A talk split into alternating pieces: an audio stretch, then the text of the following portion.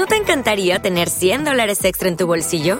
Haz que un experto bilingüe de TurboTax declare tus impuestos para el 31 de marzo y obtén 100 dólares de vuelta al instante. Porque no importa cuáles hayan sido tus logros del año pasado, TurboTax hace que cuenten. Obtén 100 dólares de vuelta y tus impuestos con 100% de precisión, solo con Intuit TurboTax. Debes declarar para el 31 de marzo. Crédito solo aplicable al costo de la presentación federal con TurboTax Full Service. Oferta sujeta a cambios o cancelación en cualquier momento. Hola, ¿qué tal amigos? Bienvenidos a Cuentos, Mitos y Relatos para Emprendedores. Mi nombre, mi nombre es Tomás Alvarado, director general de la agencia de marketing Land y fundador de este espacio A Digital. Y es para mí un placer estar grabando en este martes, iba a decir lunes, no, martes 2 de enero del año 2024. Así es, este es el primer episodio de este año nuevo, vamos a decirlo de alguna manera, aunque ya tenemos años grabando en el podcast, ya, ya comenzó este nuevo ciclo y vamos a ver a ver cómo nos va.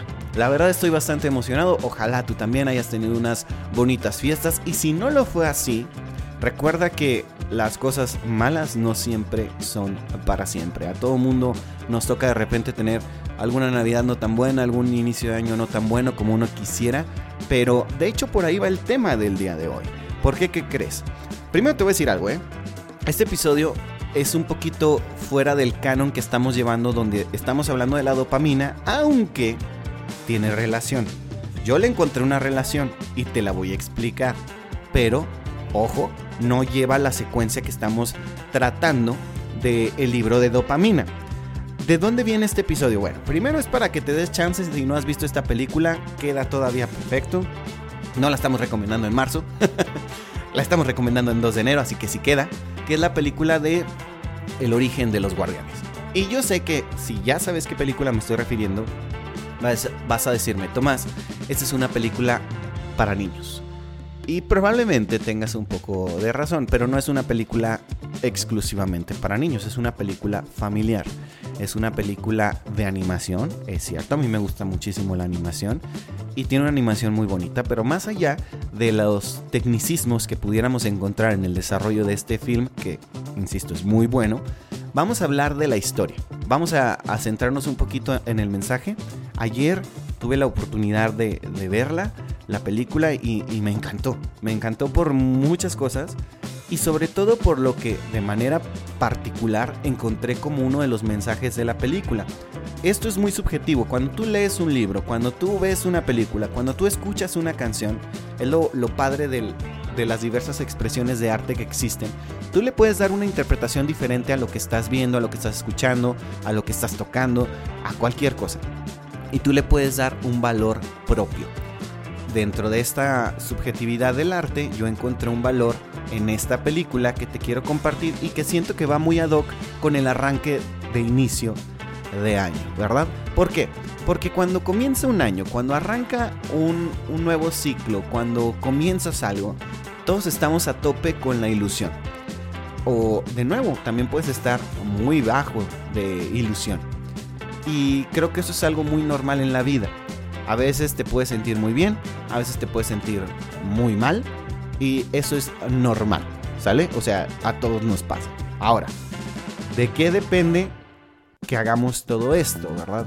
Pues de cómo nos enfrentamos a las circunstancias. Y aquí es donde entran las enseñanzas que, a mi punto de vista, comparte muy, de manera muy atinada y sobre todo muy bonita. Sale muy romántica, pero también muy realista la película. Te la, te la cuento así nada más un poquito de la trama, para que más o menos te des cuenta. Resulta que los guardianes vienen a hacer estas festividades, ¿sale? Los avatares de las festividades como la Navidad, por lo tanto sale Santa Claus, sale el hada de los dientes, sale este, en este caso Morfeo, que le llaman meme, este, que es el dios de los, de los sueños. vendría también a salir, bueno, no el dios, el, avatar de los sueños. Y también sale uno que no conocemos. Ah, pero antes que se me olvide, sale el conejo de Pascua. Y también sale un personaje este, que al menos yo nunca había escuchado hablar tal cual de él. Porque mucho es como, yo siento que un poquito más, pues no sé si decirle folclore estadounidense que, que tal cual de, pues mundial, ¿verdad? Y sale uno que se llama Jack Frost.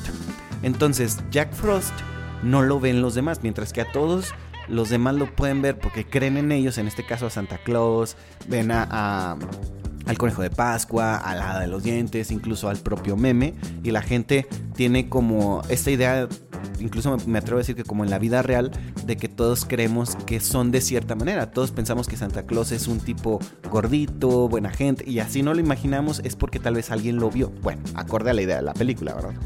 Y pasa con todos los personajes a excepción de Jack Frost. Y te va a contar cuál es el origen de Jack Frost, la película. Y es muy, muy, muy bonito. Pero también sale un antagonista. Y el antagonista es de que yo creo que más tenemos que aprender.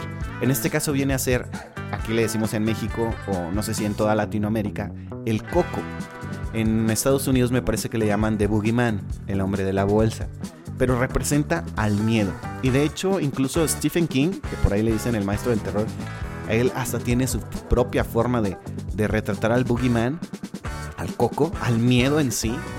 Es increíble ver, por eso mi, de mis autores favoritos es Lovecraft porque habla del miedo. Yo te he compartido ya en otros episodios que el primer tatuaje que me realicé en el brazo es Lovecraft.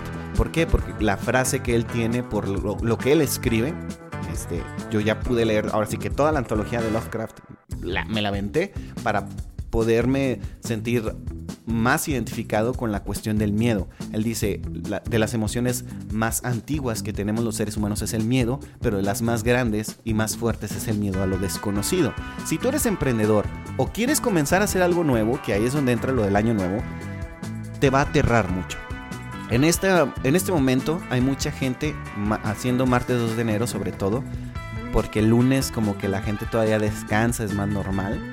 Ojalá tú no hayas sido de los que no, el, lunes a las 6 de la mañana me voy a parar y me voy a ir a correr porque me acabo de desvelar el día anterior y de seguro es la mejor idea de generar hábitos. No sé si hagamos un episodio más adelante de cómo podemos generar sistemas de hábitos efectivos, pero si hiciste eso, lo más probable es que vas a batallar mucho para mantener ese hábito e incluso me atrevo a decir que a lo mejor ya, ya claudicaste, ya te rendiste. Ya en martes 2 de enero dices, no, esto no es lo mío, lo de la vida fitness. Y a lo mejor algunos van a seguir de aquí al viernes, otros al jueves, otros el próximo lunes ya no se levantan. Y es normal, porque hay una mala forma de planear los hábitos. Entonces, aquí entra lo que te repito, el miedo. El miedo cuando tú quieres construir algo nuevo sobre todo, algo que no estás acostumbrado, te secuestra. Es muy normal. Hay gente que te dice que estás loco, que no lo vas a lograr, que para qué lo intentas, que mejor te quedes en tu casa y así. Hay muchísima gente que se dedica a ser como el boogeyman de, de todo. Y nos va ganando el miedo a lo largo del año. Y ya cuando lo analizas ya no es solo a lo largo del año, es a lo largo de toda la vida. Por miedo no hacemos cosas. Por miedo dejamos de intentar por miedo, el propósito de año que te pusiste también, mm, tú solito te puedes autosabotear. Por el miedo. El miedo a ese cambio, el miedo a, enfrentarte a ese patrón de conducta que has estado repitiendo durante años, años y años. Y a fin de cuentas es la zona de confort, es lo que conoces, es lo que crees que es correcto hacer, es lo que crees que está bien hacer cada uno de los días de tu vida. Es aterrador enfrentarte a eso hablándolo muy, muy sincero, a veces tú dices, ¿por qué esa persona no cambia? ¿Por qué tiene miedo? Y no es el miedo como cuando ves una película de terror, ¿sale? Yo creo que ahí, es donde le doy tanta razón a Lovecraft en la cuestión de lo desconocido. Es que no sé qué va a pasar una vez que cruce esta puertita de este hábito. No sé qué va a pasar. Imagínate, si tú decides dejar de tomar, pasa mucho. Hay gente que regresa a tomar porque se queda sin amigos, se queda sin personas que, con quienes convivir. Y aunque yo te diría, pues obviamente lo, lo lógico es decir, es que esas personas no eran tus amigos, es horrible estar solo. ¿Sale? Yo sé que hay gente ahorita que dice, no, preferible estar solo. No, los seres humanos no estamos diseñados para estar en soledad. No estamos diseñados. Necesitas de un amigo, una amiga, necesitas de, de tu familia, necesitas de una pareja, necesitamos de otros. ¿sí? No de uno, de otros, de varias personas, para sentirnos bien, para sentirnos felices, para sentirnos protegidos, para sentirnos realizados. Y cuando a veces tienes que desprenderte de ciertos círculos que te hacen daño, nos aterra. Y aquí es donde, insisto, comienza a tomar para mi sentido la moraleja de la película, que yo lo iba escribiendo, dice, cuando enfrentas la vida sin miedo, se vuelve divertida, porque Jack Frost digamos, el superpoder que tiene su centro, su propósito, es volver las cosas más mundanas divertidas. Y eso me encantó. ¿Cómo podemos enfrentar el miedo? Volviendo la vida divertida. Y cuando digo divertida, hay gente que tal vez me malinterprete y piense que le estoy diciendo irresponsable. Porque a veces pensamos que algo divertido es algo que no conlleva responsabilidad. Y no necesariamente. Para mí, la cuestión de divertido puede ser incluso a veces algo que a veces no disfrutes tanto. Sí, que no disfrutes tanto. Te voy a poner un ejemplo. Ahorita, la verdad está haciendo frío. Yo sé que a lo mejor tú vives en un lugar que hace más frío que, en el que yo vivo. Y ya tengo años, lo he dicho aquí muchas veces, años bañándome con agua fría. Hijo de su madre, estos días que ha estado, la verdad, la sensación un poquito más, más fuerte de, de, frío. De hecho, ahorita en este momento que estoy grabando tengo frío. Y yo no soy de las personas violentas. Tengo frío en las manos. Ahorita, después de terminar de grabar este episodio, me voy a meter a bañar. Y sé que me va a doler. O sea, el agua fría duele. Realmente duele. Y mientras me estoy bañando, siempre cuando, cuando estoy sufriendo, la verdad, me, incluso hasta ahorita que le estoy contando, me estoy riendo un poquito. Porque me da risa acordarme que cuando me meto a bañar, me la paso maldiciendo. Hijo de su madre. Ay, cabrón. Así me la paso. Y me da mucha risa cuando lo hago. y hablo mientras me estoy bañando. que, yo creo que mis pobres perritos han de estar afuera del baño pensando de qué le estará pasando a este sonso. Pues bueno, estoy sufriendo. Es la realidad. Y yo lo intento ver como algo divertido. La otra vez platicaba con un chavo en el gimnasio y me decía, que él tiene poco comenzando así a bañarse con agua fría y me dice, oye, se hace luego un poquito más fácil el, proceso de meterte, que es lo que me, cuesta. Le digo, mira, a mí también me cuesta, pero sí, luego lo, incluso lo, lo disfrutas, ¿verdad? Así como ya vas quitando la resistencia, que la resistencia en este caso es el miedo, el miedo a sentir dolor, el miedo, y no es un dolor horrible, ¿sale? Pero es un dolor, y ve cuánta gente esas cosas tan sencillas. No te estoy diciendo que te metes a bañar con agua fría si no quieres, ¿eh? No, no, no. No va por ahí ni que soy mejor persona porque me baño con agua fría. No, sale, cada quien lo hace por las razones que, quiera. El punto es que el miedo a veces nos hace no querer avanzar. El miedo a, no, es que cómo voy a bañar con agua fría. No, es que si no es con agua fría, si no es con agua caliente, no me baño. Y hay gente que de verdad no se baña mucho, incluso en estas épocas me da risa a mí la verdad. Porque no, ¿cómo le va a doler, verdad? ¿Cómo te va a doler algo? Pues inténtale encontrar incluso lo divertido al dolor. Yo este año recuerdo haber escuchado, me gusta mucho ah, la comedia. Yo no soy comediante ni tengo intenciones. Me gusta consumir comedia.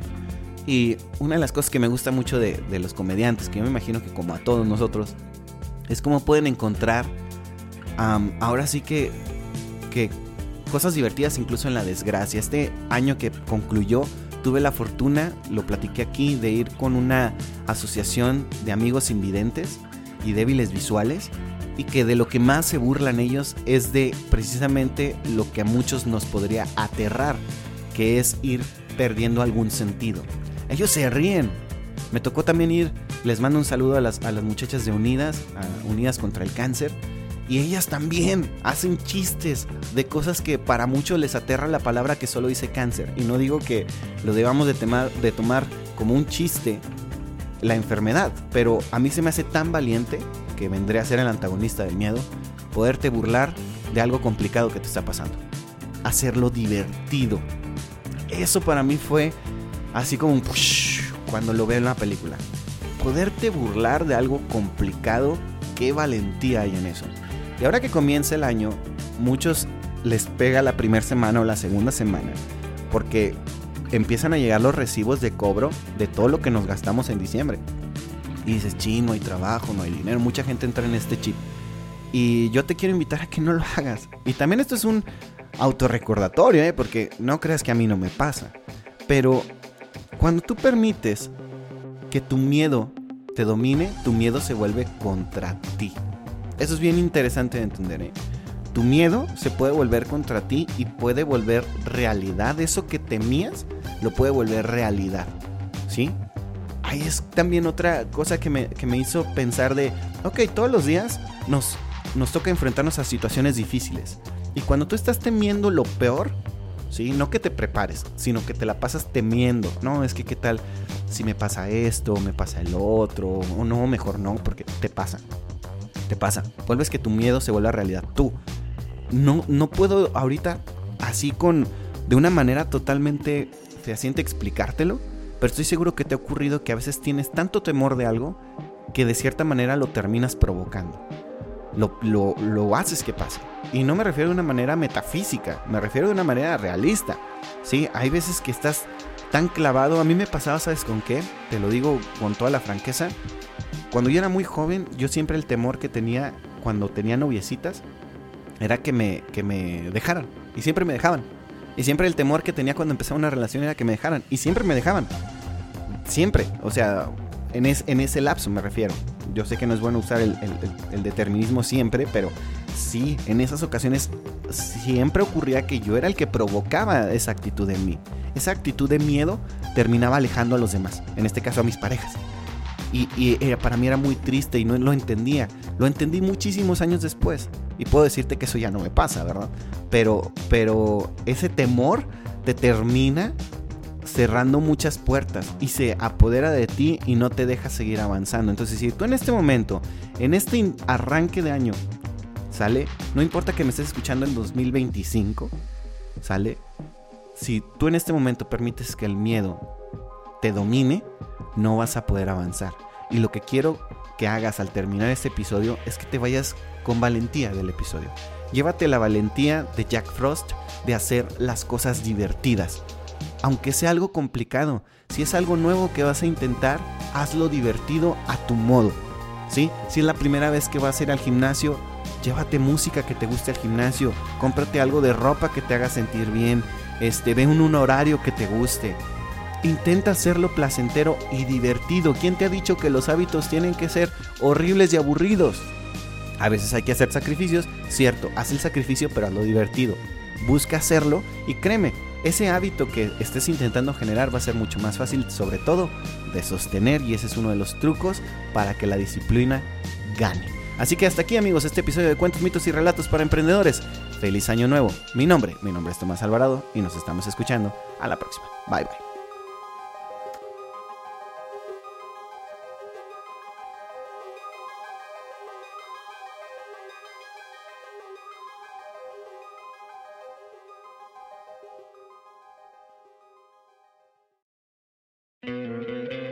¿No te encantaría tener 100 dólares extra en tu bolsillo? Haz que un experto bilingüe de TurboTax declare tus impuestos para el 31 de marzo y obtén 100 dólares de vuelta al instante. Porque no importa cuáles hayan sido tus logros del año pasado, TurboTax hace que cuenten. Obtén 100 dólares de vuelta y tus impuestos con 100% de precisión, solo con Intuit TurboTax.